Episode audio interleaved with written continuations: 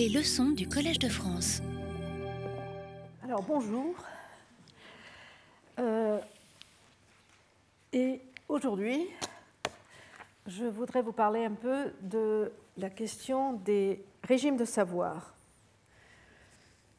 Alors, commençons par la question qu'est-ce qu'on entend euh, par régime de savoir, n'est-ce pas? Euh, vous vous en doutez, ce sont d'abord des normes, des normes qui sont à la fois sociales et historiques, euh, d'acquisition, d'attribution aussi, de transmission, de mobilisation, n'est-ce pas, de mémorisation, mais aussi de droit, euh, d'autorité, tout cela associé euh, aux formes sous lesquelles on pense les savoirs. Et bien entendu, cela est très évidemment sous-tendu et informés par des conceptions qui sont sujettes à variation et qui, euh, quoique beaucoup plus fondamentales, sont cependant plus subtiles et difficiles à cerner.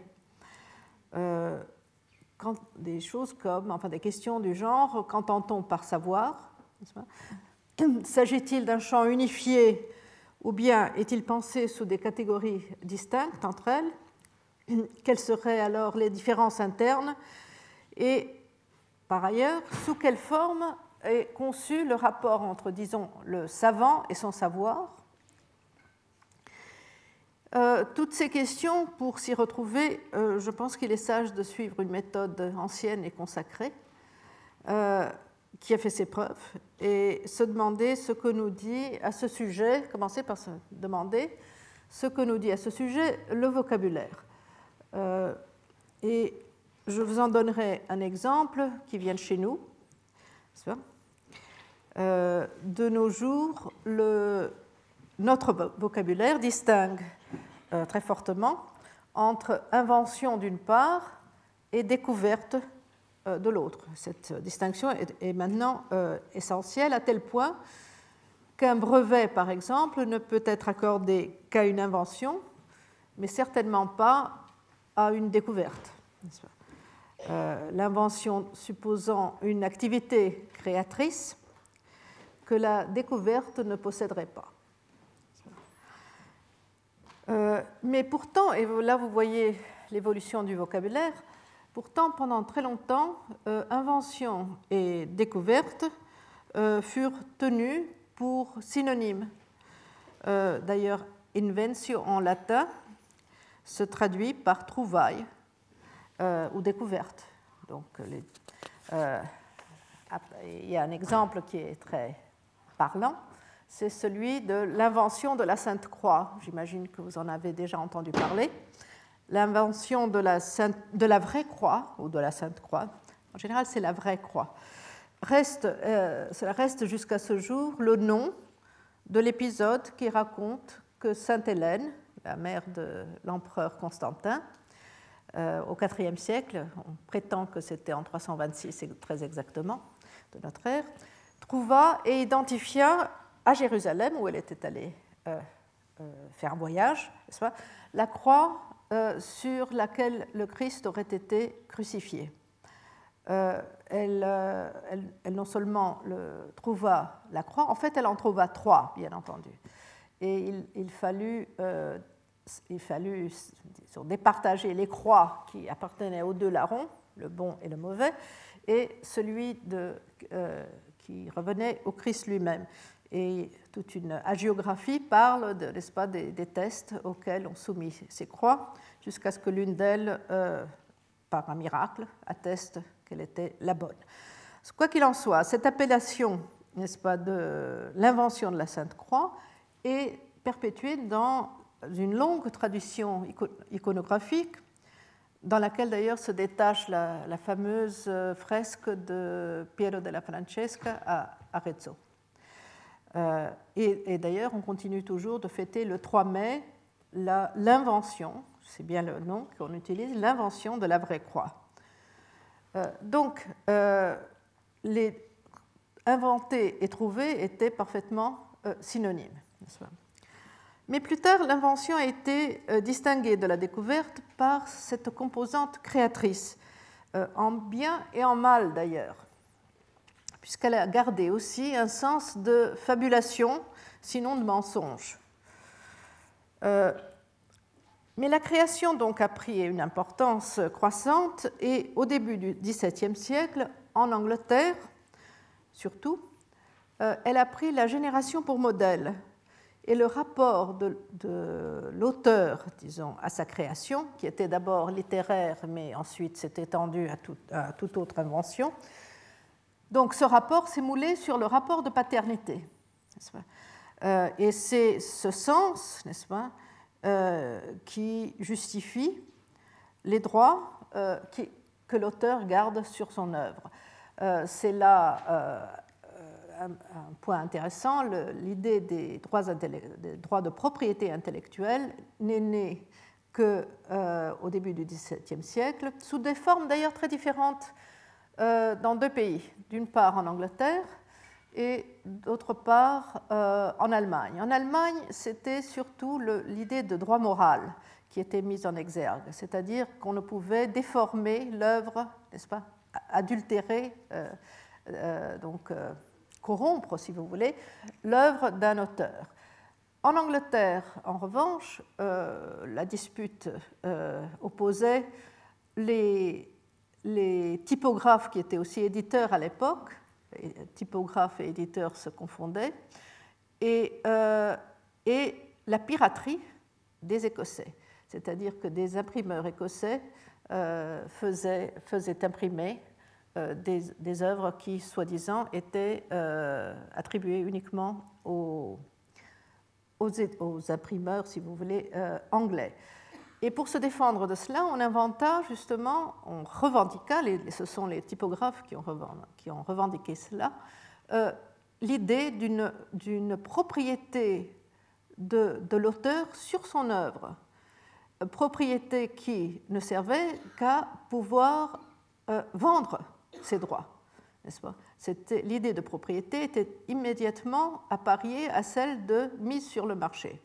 Donc les, droits de propriété intellectuelle qui se, qui se fondent à ce moment-là en Angleterre, n'est-ce pas, étaient des droits euh, qui d'ailleurs, euh, on prétendait à l'époque qu'ils soient euh, éternels, tout simplement. Par exemple, Milton avait vendu pour 5 5 euh, shillings c'est son, manuscrit, euh, eh bien, cela serait suffisant pour que, à perpétuité, son éditeur, n'est-ce pas, publie son, éditeur et ses, successeurs, bien entendu, euh, publient en exclusivité ce livre. la Cour jugea, départagea, pas, ses prétentions euh, excessives et instaura l'idée de, de, droit euh, de copyright, n'est-ce de droit d'auteur, euh, pour un temps déterminé. Donc c'était l'idée de, de, restreindre dans le temps ces droits. Mais vous voyez que c'est ça, qui au fond est intéressant, c'est que il se crée donc à une certaine époque, au XVIIe siècle, l'idée d'un lien, d'un lien à la fois moral et euh, propriétaire euh, de l'auteur sur son œuvre. Euh, et comme je vous l'ai dit, cette idée du, créateur, n'est-ce pas, dépasse largement la création littéraire et s'applique ensuite à toute création. Mais cette façon de penser est intéressante en elle-même parce qu'elle n'est pas sans rappeler euh, la conception que Vico, Jean-Baptiste Vico, euh, opposait à Descartes. Descartes qui était sa bête, noire, n'est-ce pas? Euh, Et ce qu'il disait, c'est que ce que Vico disait, c'est qu'on ne connaît parfaitement que ce que l'on a fait. et là, on rejoint bien entendu un, des thèmes sur lesquels j'ai déjà insisté, n'est-ce pas? Et Vico dira dans son livre qui s'appelle De la très ancienne philosophie des peuples italiques, où d'ailleurs il, il, inaugure euh, une méthode euh, philologique très intéressante. Il, se prend à, discourir sur le vocabulaire euh, des Romains, n'est-ce pas, pour, expliquer, pour soutenir ses thèses et montrer justement cette thèse qu'on ne connaît que ce qu'on a fait, n'est-ce pas? Et il écrira en 1710, donc, et là je le cite, le critère et la règle du vrai sont l'avoir fait lui-même. Euh, donc, connaissance et savoir-faire seraient donc liés de façon essentielle, et pour lui, le vrai et le fait sont équivalents. Euh, donc, Dieu qui a fait toutes choses, dit-il, est seul capable de connaître aussi, lui aussi, toutes choses, mais nous autres qui ne connaissons, pardon, nous autres ne connaissons parfaitement que ce que nous avons fait nous-mêmes. Et quant au reste, nous pouvons bien glaner et recueillir des données, mais nous ne verrons les choses que du dehors dans leur opacité. Vous voyez tout de suite, n'est-ce pas, sa, diatribe contre Descartes qui, est là. Et euh, je vous cite encore euh, un, petit extrait de ce livre euh, où il dit pour illustrer ces points par une comparaison, c'est une comparaison très intéressante, vous verrez. Il continue, je dirais que le vrai, mais le vrai divin, est une image solide des choses, comme un modelage, tandis que le vrai humain est une image plane, comme une peinture. Donc il lui manque une dimension. Dieu l'a produit solide, puisqu'il comprend tout, et l'homme l'a produit plane, puisqu'il n'en comprend que les extrémités. C'est tout le projet de rationalité, n'est-ce pas, qu'ils mettent en, question. alors, ce que nous créons, ce que nous inventons, c'est cela et cela seulement que nous pouvons connaître. Ainsi, et là vous verrez, il y a, quelque chose d'assez original, et il dira les mathématiques, la géométrie, n'est-ce pas, euh, parce qu'elles sont construites par l'homme la géométrie a été construite euh, par les Grecs, si vous voulez, et, en ce sens, elle peut faire l'objet d'une véritable science et être complètement connue pour la bonne raison que ce sont des sciences d'origine humaine. Euh, donc, euh, surprise, mathématiques et géométrie sont des sciences humaines. et non, n'est-ce pas? Mais, en revanche, la connaissance de la physique est impossible aux hommes. Elle n'appartient qu'à Dieu, car Dieu seul a fait euh, le monde physique. Et c'est de cette attitude que vient la célèbre thèse de Vico, qui sera plus tard reprise par Marx, qui est que l'histoire étant faite par des hommes, n'est-ce pas, elle est une science humaine et que par, euh, par, conséquent, elle peut devenir un véritable objet de connaissance. Donc il y a, euh, enfin, il existe la science de l'histoire, et c'est ce que Marx va reprendre justement euh, très fortement chez, chez Vico. Alors, pour en revenir euh, à l'invention et la découverte, je vous ai dit que le droit consacre maintenant, à présent, une distinction qui, comme vous l'avez vu, est toute historique, entre ces deux démarches d'acquisition de savoir, l'invention et la découverte. Et il est intéressant de noter que les enjeux impliqués là-dedans pourraient fort bien amener de nouveaux bouleversements, euh, bouleversements sémantiques, puisque vous avez d'une part des mouvements sociaux qui se battent euh, contre, enfin pour parer à l'adoption de droits de propriété intellectuelle sur la nature, euh, et puis euh, en vis-à-vis de puissants groupes d'influence qui cherchent au contraire à éliminer cette différence entre découverte et invention. Euh, cela leur permettrait, par exemple, de déposer des brevets sur des gènes identifiés euh, dans des organismes vivants euh, et qui aujourd'hui ne seraient pas considérés comme une création, mais bien comme une identification ou une découverte, si vous voulez, puisque les gènes préexistent, n'est-ce pas, à leur, euh, identification. Donc, pour l'instant, en tout cas, euh, la découverte reste source de renommée, mais la création est source de propriété. Donc, très différentes. Ce n'est que récemment qu'on a commencé à regarder les savoirs autochtones sous un autre angle, c'est-à-dire l'angle de leur régime respectif. Euh, c'est sans doute l'équipe euh, de Marilyn Strathern qui a, euh, dans les dernières 15 années à peu près, fait des études coordonnées qui s'ajoutent d'ailleurs, qui se sont ajoutées à des études qui existaient déjà, mais qui étaient, moins, mais qui étaient plus isolées, disons, de spécialistes de la Mélanésie.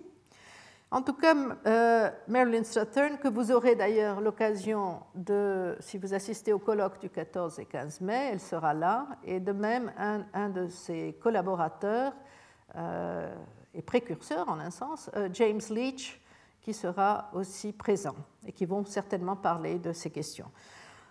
donc c'est cette équipe qui a vraiment posé ou, fourni, si vous voulez, un un dossier euh, robuste sur la Mélanésie essentiellement euh, et, qui a réfléchi dessus. Bon, euh, vous savez sans doute que les, les spécialistes de la Mélanésie et ceux de l'Amazonie se trouvent beaucoup de points en commun, ne serait-ce que l'insatisfaction qu'ils partagent avec sujet de catégories anthropologiques classiques qu'ils trouvent moulées euh, dans des ethnographies de sociétés euh, très différentes. Donc, en Amazonie aussi, des études se multiplient sur les régimes de savoir et leurs fondements. Euh, S'ajoutent à cela, toujours en Amazonie, des recherches coordonnées sur les effets euh, de l'instauration de droits de propriété intellectuelle et de politiques de patrimoine, de patrimoine j'arrive pas, patrimonialisation, euh, sur les, effets donc de ces politiques et de ces droits de propriété intellectuelle sur les systèmes de savoir autochtones. Euh, c'est une, une, une recherche, n'est-ce pas, en équipe euh, que nous menons euh, au Brésil. Bon, nous, avons donc euh, de quoi nous pencher, ne serait-ce que brièvement, sur quelques cas amazoniens sur lesquels nous en savons un peu plus. Mais je voudrais ajouter un mot d'avertissement qu'on ne répétera jamais assez, qui est celui-ci. Les recoupements d'usage et d'idées que l'on pourrait identifier euh, dans ce que anciennement on appelait cette ère culturelle, n'est-ce pas? Tous ces recoupements, toutes ces généralisations ne feront jamais justice à la variété euh, des régimes de savoir. Euh, donc on ne saurait étendre arbitrairement ces caractéristiques d'une société à une autre ou même d'une époque à une autre. Euh, tout régime de savoir exige une recherche particularisée. Et donc les généralisations dans, lesquelles je vais m'aventurer sont donc à, manier avec précaution.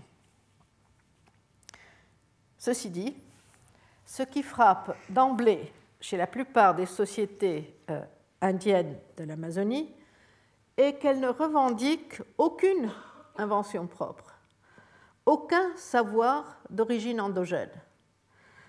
Euh, les savoirs, quasiment par définition, sont d'origine étrangère, acquis des esprits ou des voisins. Et les schémas les plus courants euh, de ces, mythes d'origine, si vous voulez, rendent compte de ces acquisitions par toute une euh, panoplie de moyens, par exemple communication chamanique ou verbale, alliance temporaire, euh, c'est une, sorte de stage marital ou amoureux, n'est-ce pas, que, qu'on raconte, euh, que des jeunes gens euh, passent chez des, en général, en tant que gendre chez des peuples, par exemple, subaquatiques, c'est le schéma Achuar et aussi Runa, n'est-ce pas, les Quechua, soit aussi par, la ruse, par la guerre, enfin, par tout un ensemble de moyens. Et c'est paradoxal parce que dans ces, sociétés où la terre n'est pas passible d'appropriation euh, privée, n'est-ce pas, les rituels et les chants, en revanche, euh, peuvent être entendus comme des butins de guerre. C'est le cas d'ailleurs chez les sociétés de langue G euh, du Brésil central, qui ont pour usage de rappeler ces origines de chants, de rituels, etc., aussi lointaines et douteuses qu'elles soient, euh, elles, sont, toujours rappelées. Autre exemple, les plantes cultivées et, leurs techniques, euh, leurs techniques de base en tout cas, sont elles aussi obtenues de personnages mythiques, euh, parfois, mais pas toujours, de leur plein gré d'ailleurs. par exemple, chez les Jaminawa, un vieillard avare se refuse à, les communiquer euh, par ailleurs, chez les G encore, euh, le mythe de la femme étoile est très répandu, euh, et c'est cette femme étoile qui non seulement apporte les semences aux hommes, mais les, leur, apprend à les cultiver. Donc, les plantes cultivées et leurs techniques sont elles aussi d'origine toujours étrangère. Le feu, n'en parlons pas, c'est le thème de, de, plusieurs volumes des mythologiques. Euh, le feu est volé, n'est-ce pas euh, Du jaguar, des vautours, etc. les motifs graphiques pour le tissage euh, de plusieurs peuples de langue pano, comme les Kashinawa, ces motifs sont la propriété des femmes, ils sont très importants, ils sont appelés kene en général, et on les a eux aussi obtenus du dehors euh, par l'intermède d'un boa qui, séduit, qui, les avait sur le dos, donc il y avait tous ces motifs sur le dos, et qui euh, séduit une femme et lui repasse donc ses, euh, dessins, ses, motifs. Il est curieux que, apparemment, la chasse et son équivalent, la guerre, pas, fassent exception à ma connaissance du moins, je peux me tromper, les savoirs guerriers et synégétiques ne font l'objet d'aucune exégèse mythique euh, ou enfin d'aucun mythe d'origine. Ils vont en quelque sorte de soi, ce qui renforce d'ailleurs mon intuition dont je vous ai parlé la semaine dernière, euh, qu'il serait en Amazonie, que la chasse, n'est-ce pas, la chasse, la guerre, serait en Amazonie le modèle c'est-à-dire le schéma de base de tous les autres savoirs. Alors, dans le même sens, et là, je me risque encore plus loin, les théories de l'apprentissage de plusieurs peuples amazoniens insistent sur les procédures d'imitation. Euh, vous vous souvenez peut-être que c'est là le fondement même de la chasse, euh, des techniques de chasse des Awaguaja du pas? Euh, c'est une technique que Andrea Gutiérrez Choquevilca a récemment appelée la chasse au leurre. C'est une très bonne formule, n'est-ce pas? Et, et, cette technique a une diffusion assez large. On la retrouve à l'honneur, par exemple, chez les gens que cet anthropologue a, chez qui il a travaillé, c'est-à-dire les Quechua amazoniens. Euh, et pour donc, le thème de l'imitation est central dans les techniques euh, de chasse. Pour leur part, les discours chamaniques, dont d'ailleurs le journal de la Société des américanistes vient de nous fournir un excellent dossier organisé par Pierre Deléage, euh, cela a été publié il y a un an, eh bien, euh, les discours chamaniques, euh, on l'a abondamment remarqué, s'entendent comme des discours rapportés, mais non, non pas ce qu'on appelle les discours rapportés indirects libres, mais bien au contraire, il s'agit de rapporter les propres mots des esprits, c'est-à-dire que le chaman est supposé les citer verbatim. D'ailleurs, ces, esprits peuvent eux aussi citer à leur tour, et les citations s'enchassent les unes dans les autres, à la façon de poupées russes, si vous voulez, ou en abîme, comme les a appelés euh, Viveros de Castro, Cesarino et bien d'autres. D'ailleurs, une façon euh, chez les Marubo d'appeler les chamans, eh bien, ceux qui citent les paroles des esprits. Donc, vous voyez l'importance de la citation et non pas du discours rapporté libre. Donc, les chamans, les chants des chamans sont conçus comme des imitations de ce que chantent les esprits. Ça n'est pas une possession, mais c'est une imitation.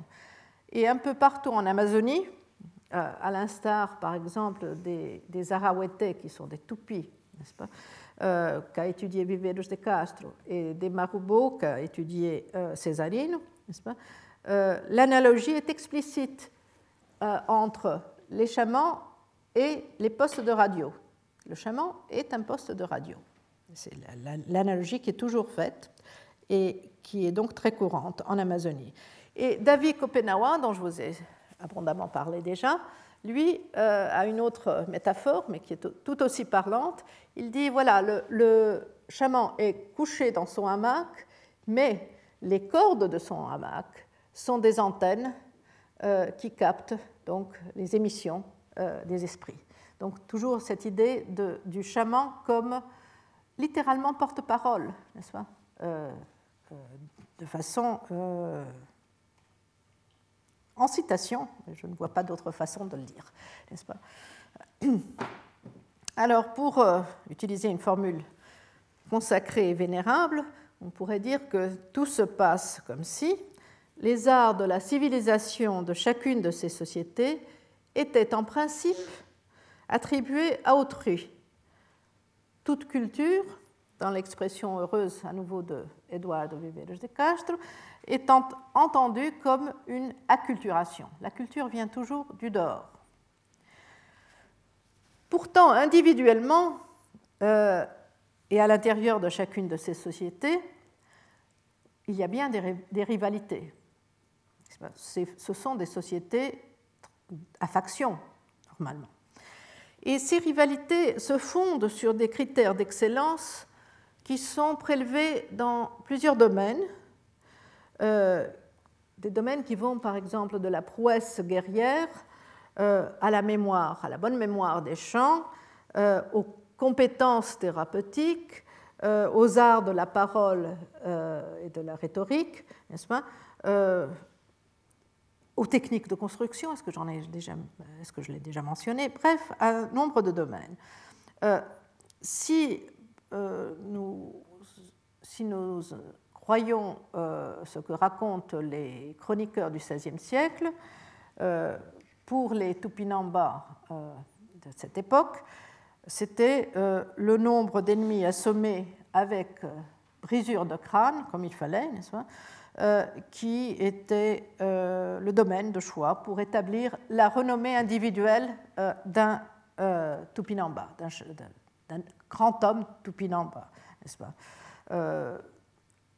Hélène Clastre a, soulevé justement la, question de la rivalité entre le, euh, le, critère du grand guerrier et le critère des prophètes, n'est-ce pas, qui, par l'art de la parole, euh, se sont en quelque sorte érigés en rivaux de ces grands hommes euh, guerriers des Tupinamba. Donc il y a plusieurs moyens de se constituer une renommée, un prestige, une grandeur, euh, grandeur étant le terme que euh, Cédric Ivinec, toujours dans ce numéro du journal de la Société des Américanistes, utilise pour parler des Surui de Rondônia. Ce sont des, des gens qui parlent une langue qu'on classe comme tupi-mondais, ce sont des sortes, enfin ce sont des, plus ou moins apparentés aux toupies, mais de loin. Euh, donc, les Suruis de Rondogne, étudiés par Cédric et euh, ils ont euh, une, mis l'accent d'une façon qui semble, qui semble différente, disons, des autres sociétés amazoniennes. Eux, ils mettent l'accent sur l'originalité de la création de chants, de chants que, qui sont tenus pour être tout à fait impromptus, inspirés, sans, sans, modèle, ce, qui évidemment n'est pas toujours le cas. Il y a des, canons qu'il faut respecter, mais l'idée est que l'originalité des chants, qui sont d'ailleurs entonnés euh, lors de grandes beuveries, voilà, il explique que, que les Suruis euh, ont, un système euh, de beuverie réciproque. Disons qu'une une faction, ou un groupe si vous voulez, une faction euh, se charge de produire euh, énormément de bière de, maïs, n'est-ce pas? Plus que ces, invités ne pourraient euh, consommer. Et les invités sont mis donc au défi de consommer tout cela et de chanter, n'est-ce pas? Et de chanter sous l'effet de la bière. Et ce sont les grands hommes qui vont fournir ces chants qui vont improviser ces chants, qui devront être à la fois adéquats et originaux.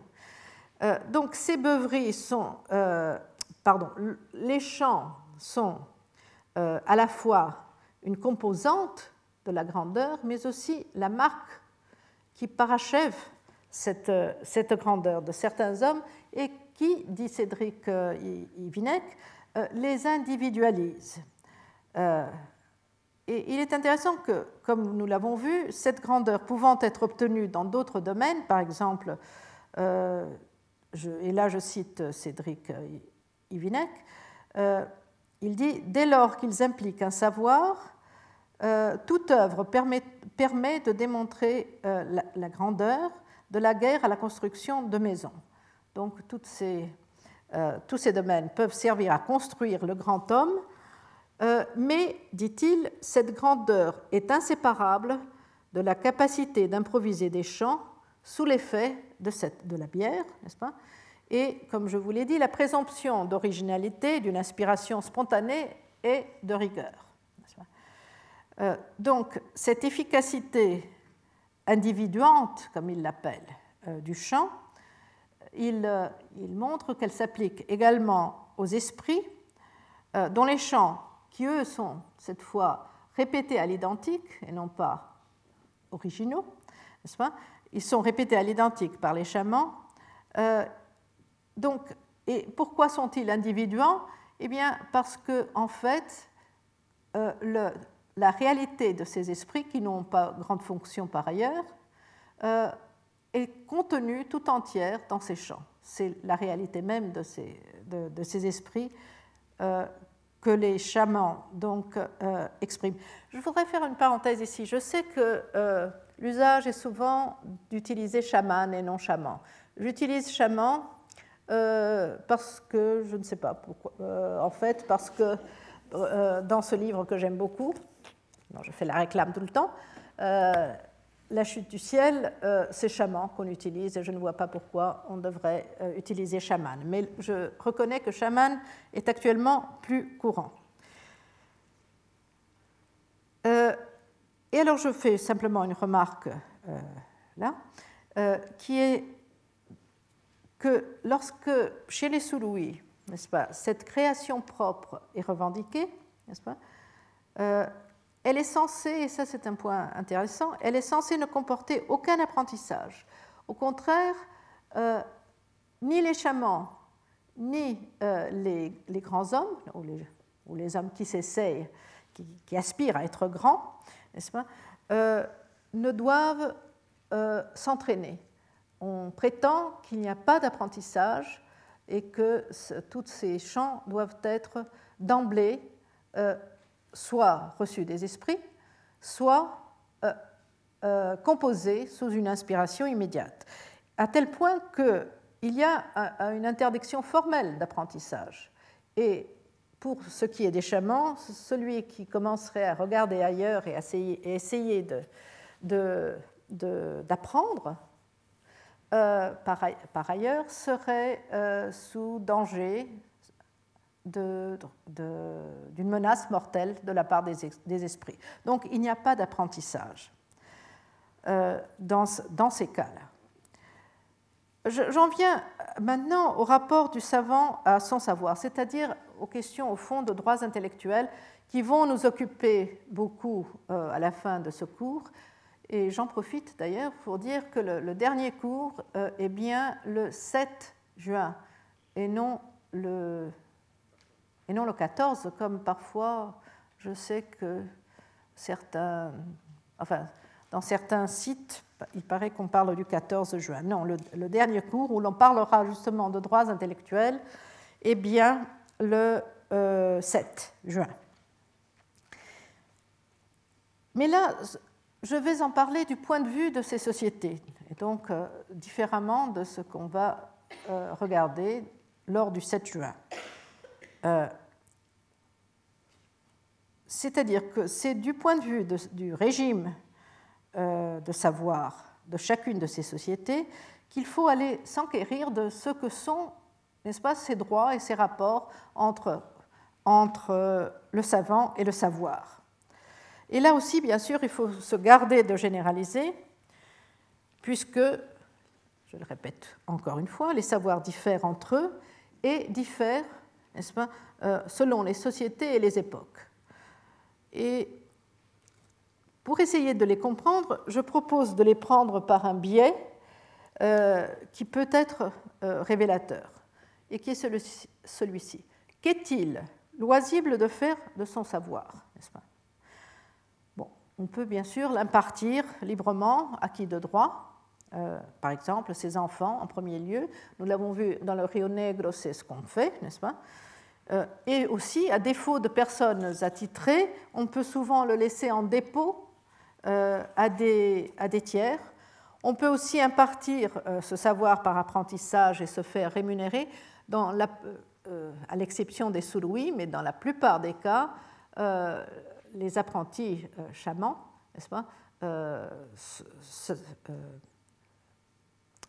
passent de longues années, pas, dans, sous la tutelle, très sévère d'ailleurs, de, chamans euh, dont ils sont euh, les apprentis. On peut aussi abandonner ce savoir, l'emporter dans la tombe, ou, bien, au contraire, le transmettre à tout un chacun. Mais ce qu'il est important aussi de considérer, c'est que ces savoirs sont le plus souvent convertibles en prestige, et que donc il importe de les exhiber.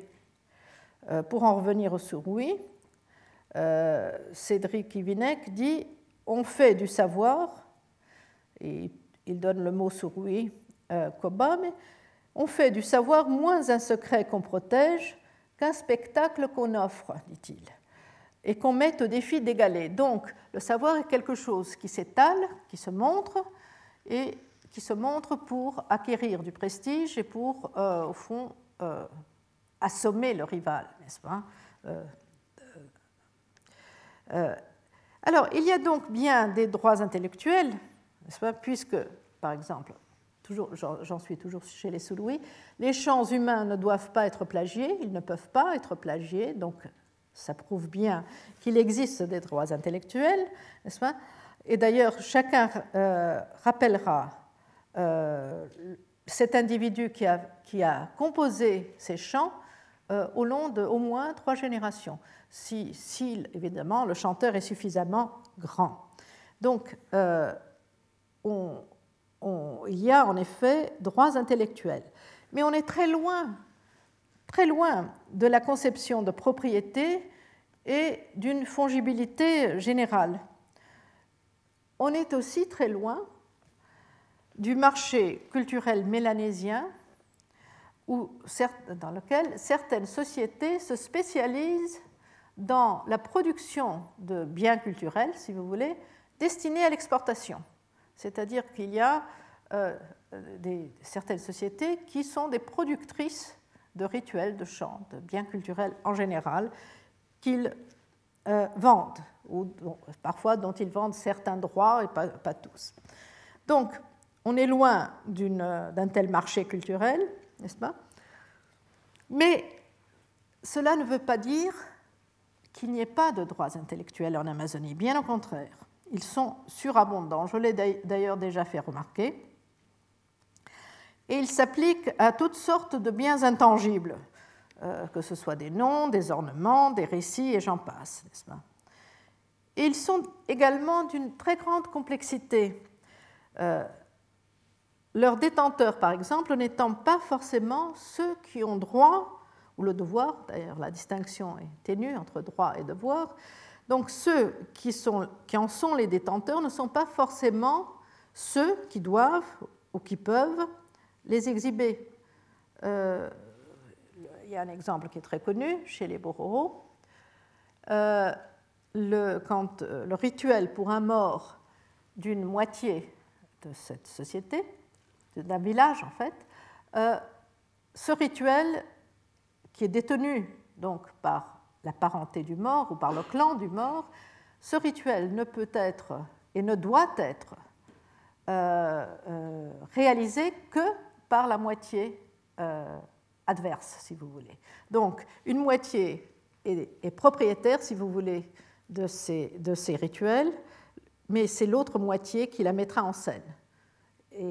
Et les rôles ne peuvent pas être intervertis. On ne peut pas mettre en scène son propre rituel, en, quelque sorte. Ainsi, le droit à la performance ne figure pas nécessairement parmi les droits intellectuels des détenteurs. Vous voyez l'extrême complication euh, qui est impliquée là-dedans.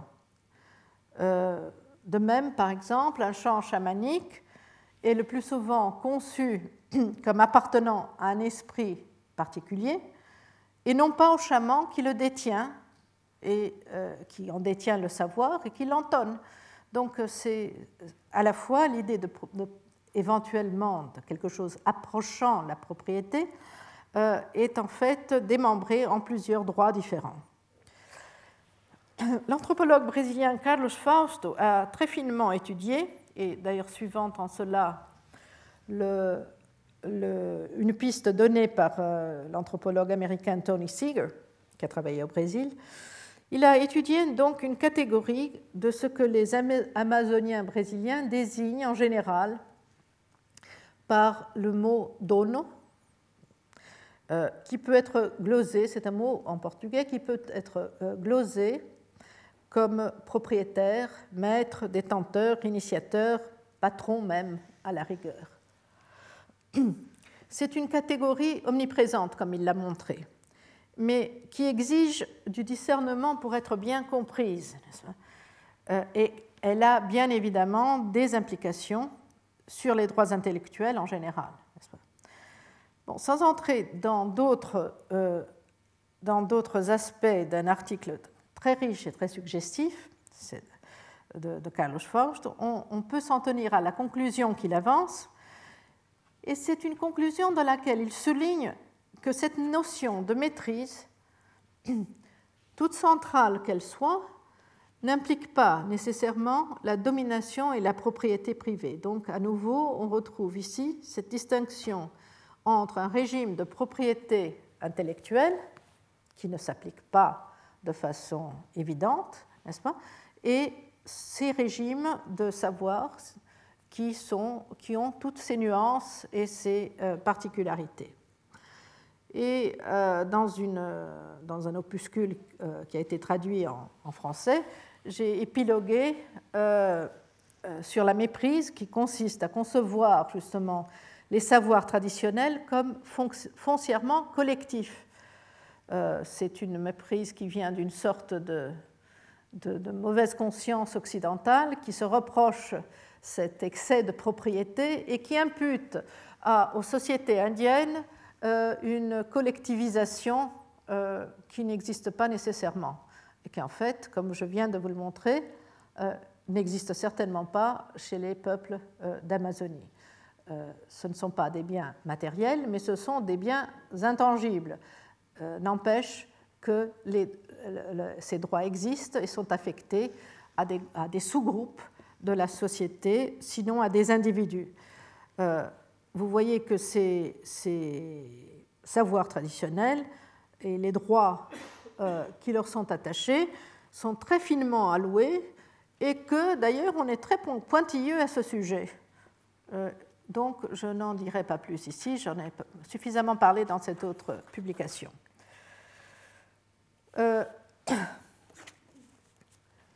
Je voudrais vous, parler brièvement maintenant euh, sur la question de la mémoire et de la tradition orale. Euh, David Kopenawa, euh, dans ce livre, dit, dit, plusieurs fois une phrase qui approche à peu près de la pensée, quelque chose comme la pensée des Blancs est pleine d'oubli, dit-il. Et il épilogue longuement sur les formes de la mémoire, n'est-ce pas? Euh, Il continue euh, en expliquant que les Blancs utilisent euh, les pots de papier. Les pots de papier seraient des livres, n'est-ce pas? Où les enfants ont bien du mal à apprendre à dessiner, c'est-à-dire apprendre à, écrire, n'est-ce pas? Alors, et je vais vous lire un extrait qui en dit long.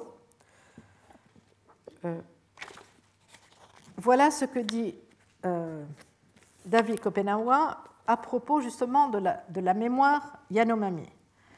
Il dit Les paroles des Chapiris sont aussi innombrables qu'ils le sont eux-mêmes. Chapiris, je vous le rappelle, sont donc ces esprits que le chaman euh, fait venir à lui et qu'il installe dans une maison qui est suspendue euh, au ciel. Un ciel qui est limité, n'est-ce pas? Donc les paroles des Chapiris sont aussi innombrables qu'ils le sont eux-mêmes et nous nous les transmettons depuis qu'Omama, Omama étant le créateur, a créé les habitants de la forêt. Autrefois, dit-il, ce sont mes pères et mes grands-pères qui les possédaient. Je les ai écoutés durant toute mon enfance et aujourd'hui, devenu chaman, c'est à mon tour de les faire grandir en moi. Plus tard, je les donnerai à mes fils, s'ils le veulent, euh, il, est très sceptique sur, justement sur ces enfants qui ne veulent qu'apprendre à lire et à écrire, Je les donnerai à mes fils s'ils le veulent, et ils continueront de la même façon après ma mort. Les paroles des Chapiris ne cessent ainsi de se rénover et ne peuvent être oubliées. Elles ne font qu'augmenter de chaman en chaman. Leur histoire n'a pas de fin. Nous suivons aujourd'hui ce que Omama a enseigné à nos ancêtres au premier temps. Ces paroles et celles des esprits qu'il nous a laissés demeurent à nos côtés. Elles viennent d'une époque très reculée, mais ne meurent pas, au contraire, elles s'accroissent et se fixent les unes après les autres à l'intérieur de nous, et ainsi nous n'avons nul besoin de les dessiner pour nous en souvenir.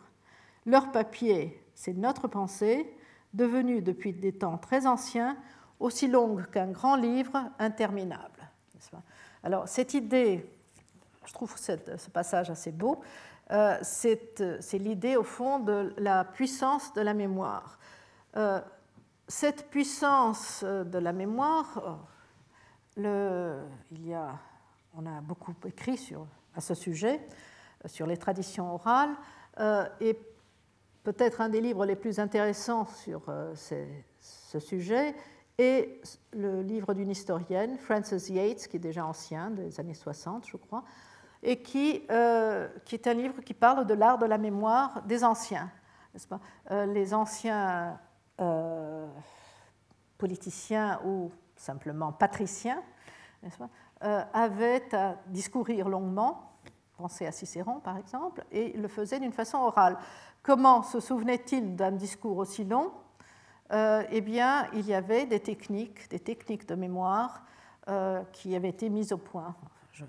C'est d'ailleurs très intéressant, je vous le recommande. Euh, mais tout cela met en, lumière en même temps euh, l'importance de la mémoire et, euh, de ses techniques, n'est-ce pas Et de la césure que l'écriture imprime, n'est-ce pas dans la, si vous voulez, la, la mémorisation. Vous voyez que Kopenawa insiste beaucoup sur le, manque de mémoire des Blancs, n'est-ce pas? Parce qu'ils consignent tout sur papier, ils ne se souviennent de rien. à cet égard, je, me souviens d'une chose qui m'a beaucoup frappée. Il y a beaucoup d'années, j'étais au Nigeria et je suis allée avec, avec des amis voir, enfin, rendre visite à un devin. Vous, vous, savez peut-être que le système de divination yoruba est une géomancie où on jette des kauris et selon qu'ils sont euh, enfin, convexes ou concaves, si vous voulez, selon la façon dont ils tombent, euh, il y a une configuration sur les 256 possibles, puisque ce sont euh, 8 kauris, euh, et le devin est censé commencer, commencer à réciter, et il récitera pendant des jours et des jours tous les, euh, tous les couplets qui sont associés à cette figure euh, spécifique qui est apparue dans la géomancie. Donc, le et, c'est au consultant de l'arrêter en lui disant Ah, c'est moi, n'est-ce Voilà, c'est mon cas. Euh, donc, si le consultant ne l'arrête pas, cette séance peut durer des jours et des jours, parce que Ifa est l'orisha, le, maître, si vous voulez, de la divination, et le devin, tout ce que le devin doit savoir, ce sont justement ces longues énumérations de couplets relatifs à chacune de ces 256 configurations. Vous voyez qu'il faut un effort de mémoire absolument colossal. Eh bien, quand nous avons visité ce, devin, il, euh, il, nous a expliqué qu'il avait plusieurs enfants et qu'il essayait d'entraîner un de ses enfants à, euh, qu'il voulait qu'il lui succède, à, devenir un devin lui aussi. Et que pour ce faire, il, lui avait interdit d'aller à l'école, parce qu'il ne fallait surtout pas qu'il apprenne à lire et à écrire, puisque lire et écrire était la plus sûre façon d'éliminer toutes ses capacités de mémorisation. Donc, euh, il y a euh, donc si vous voulez, cette opposition, en quelque sorte, entre euh, la mémoire orale et euh, l'écriture. Et, c'est ce que, à nouveau, euh, David Kopenawa est en train d'affirmer, n'est-ce pas? Je, voudrais finalement vous parler un peu de l'importance des régimes et pourquoi, la question des régimes de savoir est-elle importante pour la conservation des savoirs autochtones. Euh, dans la leçon inaugurale, j'ai insisté sur le caractère dynamique et vivant des savoirs autochtones et sur une euh, de ses conséquences.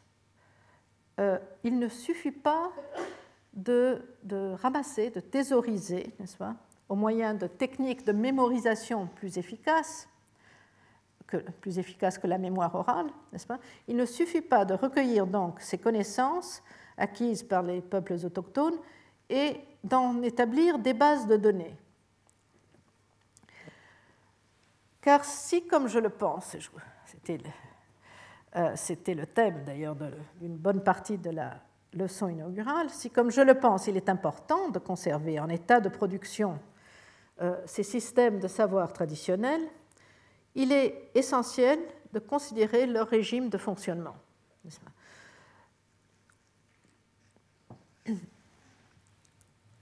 On ne peut abstraire, c'est ça le point essentiel, on ne peut abstraire lorsqu'on a affaire à des savoirs autochtones, d'une part la substance ou le contenu de ces savoirs, d'autre part des régimes qui les ordonnent. Euh, et on a souvent, trop souvent tendance à l'oublier. C'est là d'ailleurs une des raisons pour lesquelles sombrent des projets fort bien intentionnés. Et je vais vous en donner quelques exemples. Euh, sur la région qui en général est dite euh, le Haut Rio Negro, en, particulier sur le Vaupés et le, et Issan, euh, des écoles d'un nouveau genre euh, respectueuse des traditions des peuples de la région et dirigée d'ailleurs par des professeurs et des directeurs indiens. Euh, ces écoles ont été mises en route depuis plus d'une décennie. Mais dès 2004, des, un dilemme s'est présenté dans l'une de ces écoles, et je pense que le dilemme doit être beaucoup plus général. Il faut comprendre, euh, ainsi que je l'ai expliqué justement dans cette leçon inaugurale, euh, que les histoires qui sont, les biens principaux, les grands savoirs, n'est-ce pas, des, différents clans et des différentes ethnies, euh, ces histoires qui contiennent des incantations et bien d'autres biens intangibles, eh bien, ces histoires doivent être transmises de père à fils ou éventuellement de grand-père à petit grand-père paternel, n'est-ce pas, à euh, petit-fils. Et ce, à l'intérieur de la maison et suivant une certaine étiquette, n'est-ce pas euh, Sans mettre en doute ces droits exclusifs de chaque clan, le directeur indien de l'école considérait, lui, très urgent d'apprendre aux enfants tous ces biens intangibles qu'il tenait pour un patrimoine culturel en péril. Et il faisait valoir que les, vieillards disparaissaient euh, et qu'avec eux, tout un répertoire qui était justement consigné à leur seule mémoire était perdu sans retour. Euh, d'autant plus que toute la génération euh, intermédiaire avait été contaminée par les Salésiens qui, eux, n'avaient aucun intérêt à perpétuer ces histoires. Euh, donc, ce directeur, fort bien intentionné, lui-même indien, euh, soucieux du patrimoine culturel, disait il faut que tous ces vieillards viennent à l'école et apprennent aux enfants les histoires euh, de leur clan. et ce, donc, indépendamment des clans. Bon, inutile de vous dire que les vieillards ont refusé tout net, n'est-ce pas? Et puis, euh, se sont en suivi de longues palabres et qui ont abouti à un compromis intéressant, assez curieux. Les vieillards ont finalement accepté d'enseigner euh, des histoires claniques, n'est-ce pas, euh, à tout élève qui le leur demanderait dans les formes. Et ce, non pas à l'école, mais à l'intérieur de leur maison. En d'autres termes, il gardait ainsi une certaine autorité, n'est-ce pas? Euh, euh, Une autorité manifeste. Je vous ai aussi parlé d'ailleurs de, cette collection de livres qui est, de la même région, euh, et un accommodement du même type paraît s'être établi de façon plus ou moins tacite, justement à propos de ces livres, de cette collection de livres de mythes et d'histoires. Par exemple, l'auteur d'un de ses livres, qui avait dicté à son fils, qui était lui capable de lire et écrire, il avait dicté euh, son histoire clanique, n'est-ce Le fils était donc son scribe et avait euh, produit le manuscrit qui finalement avait été publié. Or, ce qui est assez curieux et intéressant, c'est que le vieillard se félicitait, n'est-ce pas, non pas que le livre ait été publié, mais que, à cause du livre, il ait pu instruire son fils, n'est-ce pas, euh, dans, la, dans, les histoires qu'il euh, lui incombaient, en fait. Et que. Euh,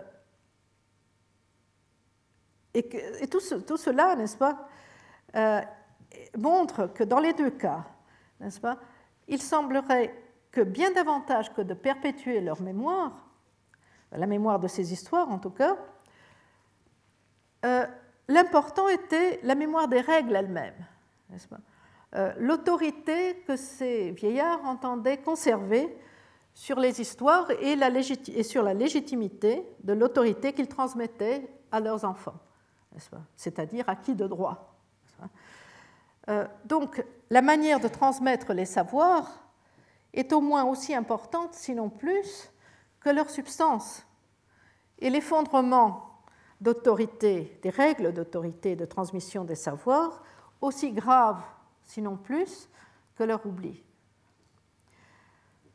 Il s'ensuit donc, si tant est qu'il faille le redire, que les bases de données consignant tout ce qui peut l'être ne peuvent couvrir qu'un petit pan de ce qui constitue un système de savoir autochtone. certes, les, bases de données sont envisagées en tant qu'instrument de défense contre la piraterie des savoirs, dans la mesure où elles peuvent être utilisées pour attester euh, des savoirs préalables chez des populations autochtones. Mais elles sont loin de suffire à conserver les systèmes en tant que tels.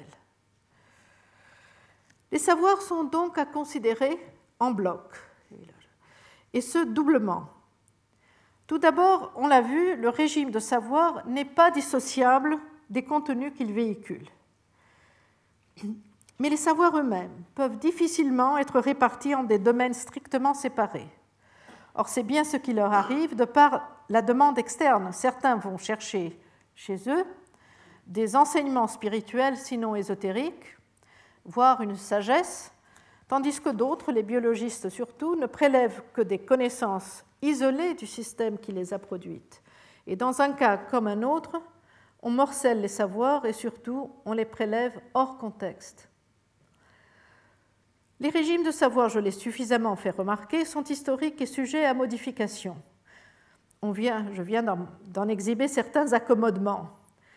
Euh, et déjà, notre régime à nous de propriété intellectuelle a eu pour effet, j'en ai déjà parlé, la transformation de domaines tout à fait exotériques, n'est-ce pas, euh, journaliers et pour ainsi dire profanes, en savoir ésotériques, réservés et mis à part.